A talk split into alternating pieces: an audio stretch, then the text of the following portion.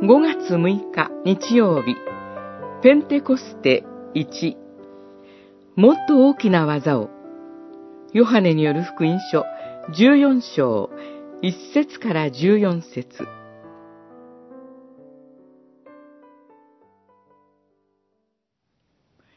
はっきり言っておく。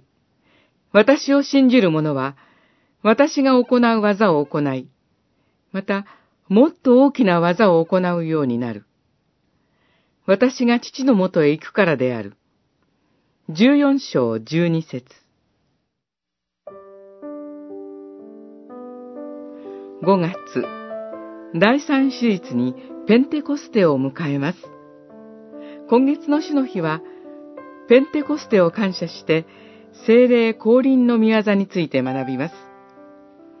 本日の箇所は、主イエスが十字架につけられる直前の告別説教です。十字架の死を目前にして、主イエスは弟子たちを力づけて、心を騒がせるな、とおっしゃいました。主イエスの十字架の死が、行って、あなた方のために場所を用意したら、戻ってきて、あなた方を私のもとに迎える、ための神の御業だからです。この約束がペンテコステにおいて実現しました。かつて、心を騒がせていた弟子たちでしたが、今や精霊によって天上の主、イエスに結び合わせられて、苦難の中で、大しくキリストを証しし、福音宣教に明け暮れる者へと変えられました。私を信じる者は、私が行う技を行い、またもっと大きな技を行うようになる。